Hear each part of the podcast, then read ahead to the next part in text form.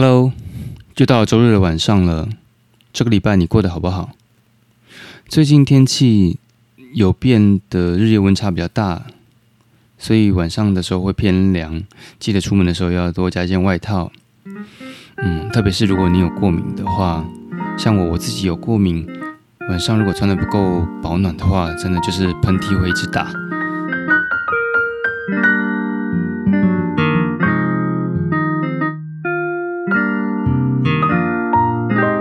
最近我也比较忙一点，因为我跟你分享一下，就是我通过了一个音乐剧的甄选，那现在在上密集的培训课程。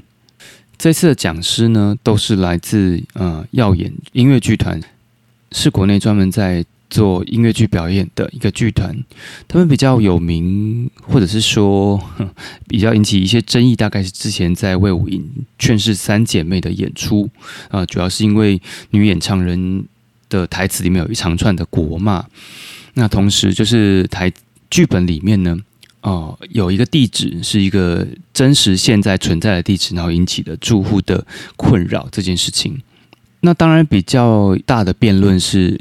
所谓那一长串的国骂这个部分，就有一些比较在国家剧院的艺术表演呢，有一种特别崇高的想象的，好，会对于这样子的形式，或者是说这个内容的呈现呢，呃，表达不满。那当然，我自己个人觉得，任何的舞台剧的表演呢，其实也相对于它毕竟回归到剧情，回归到表演嘛，啊，戏剧嘛，那。某程度，它其实就是在反映的是我们的现实人生，所以我对于这件事情的看法，我其实反而是觉得这个没有什么。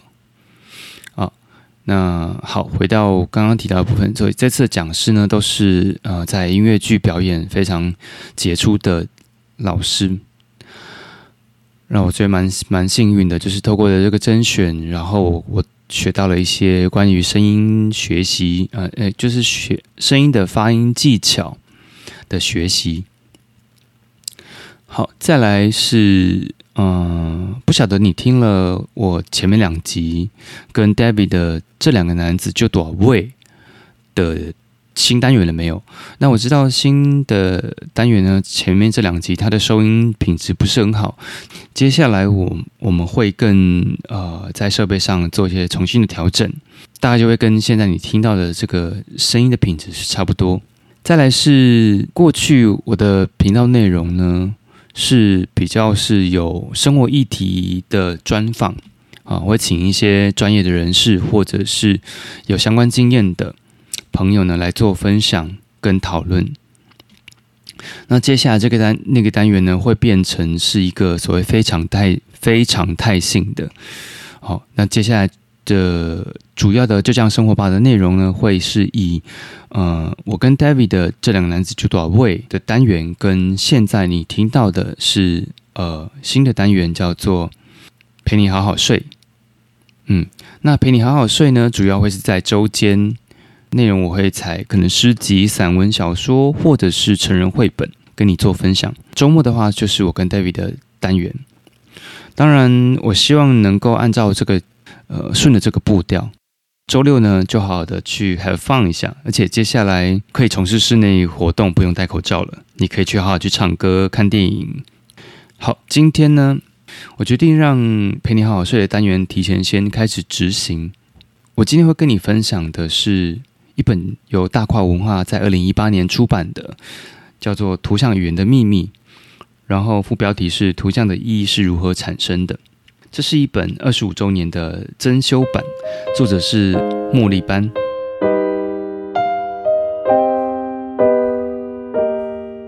那茉莉班本身自己是一个童书作家跟插画家。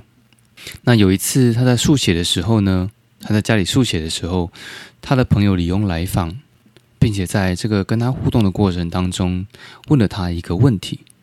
李荣说：“其实你并不懂得图画的原理，对不对？”他想了一下，嗯，没错，他确实不懂什么是图像的结构。那图像的结构意义又是什么？于是他开始想要去向一个艺术家学习。同时呢，他也念了很多有关于艺术心理学的书，并且去很多的画廊做参观、去观赏，然后试着去弄清楚他对这些画的感觉是什么。同时，他也去了他三年级女儿的那个班级里面，去看看小朋友怎么作画。然后他发现，其实小朋友运用很简单的线条。很单纯，画面非常单纯，可是呢，就能够很清楚的表达情绪，甚至小朋友呢都能够告诉他说，怎么样画会更恐怖，或者是更舒服。他自己决定想要用小红帽这个主题来做插图，因为这是大家都熟悉的一个作品。那我相信你也看听过了哈，小红帽的故事。然后呢，透过四种颜色的色纸呢，红色、黑色、淡紫跟白色呢，以及剪裁出简单的形状，就能够把这个故事说完。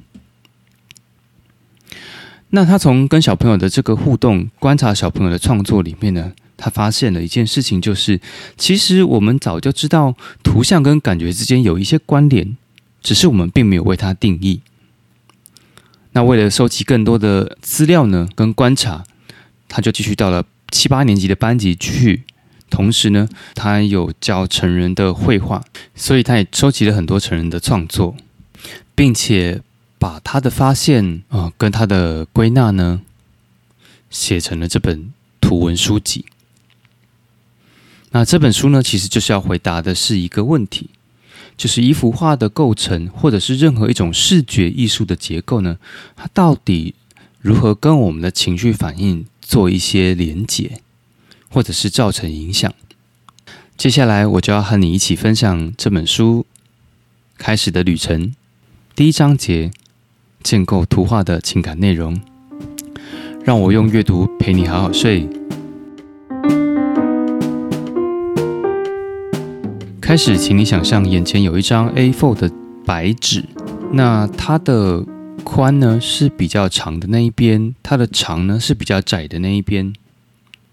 同时，在靠近右下方的位置呢，有一个红色的等边三角形，就是所谓的正三角形。现在看这样的一个图，你觉得有什么感觉？或者是你觉得有什么意义吗？可能我们看到就只是一个几何形状哈，就是一个红色三角形，呃，等边三角形在位在一个。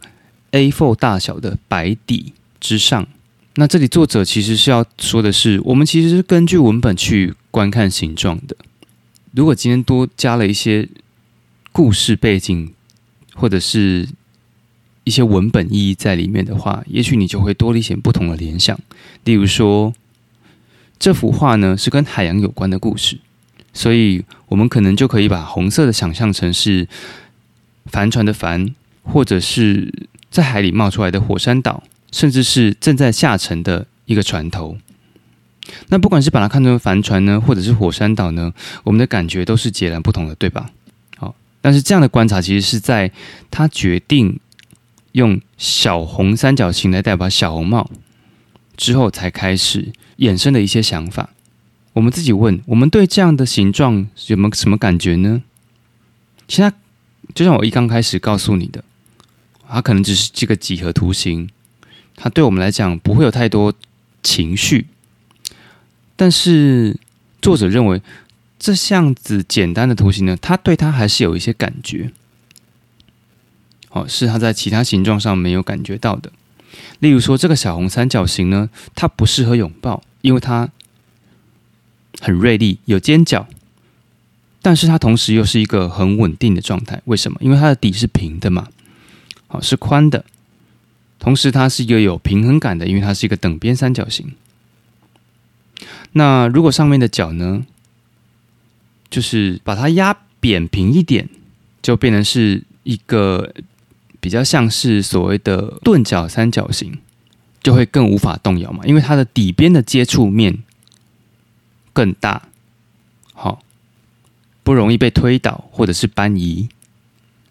好再来是，如果它是一个不规则的三角形，那它就可能会失去平衡。再来，它的颜色是红色，我们常会说红色是暖色、大胆的、华丽的，但是同时它也是热情，或者是甚至是有点危险的。为什么这个红色它会有这样的分歧呢？因为红色对我们来说，常常代表的是火或者是血，这两个给我们都带有这种红色的意象，也是我们人类最初看到的颜色。于是呢，红色就会引发我们的一些情绪。它会混合着我们对血跟火的感觉，好，到目前是这样子。那三角形用的感觉是什么？稳定的，或者是警觉的，带刺，啊，因为有尖尖的嘛。那再加上了红色的红色三角形这个意象呢，它把它想象成小红帽，因为小红帽可能戴的是热情的、活泼的、好温暖的。当然，这个颜形状跟颜色呢，和小红帽的衣服有关系，所以将小红帽跟红色三角形联想在一起，这是没有问题的。但这个图形呢，同时也暗示着是一种警觉的，好带有一点危险的。好，再来是，如果红色三角形可以代表小红帽，那么要用什么来代表他的妈妈？这个，让我们明天继续来看看。晚安，祝你今天好好睡。我是 Joe。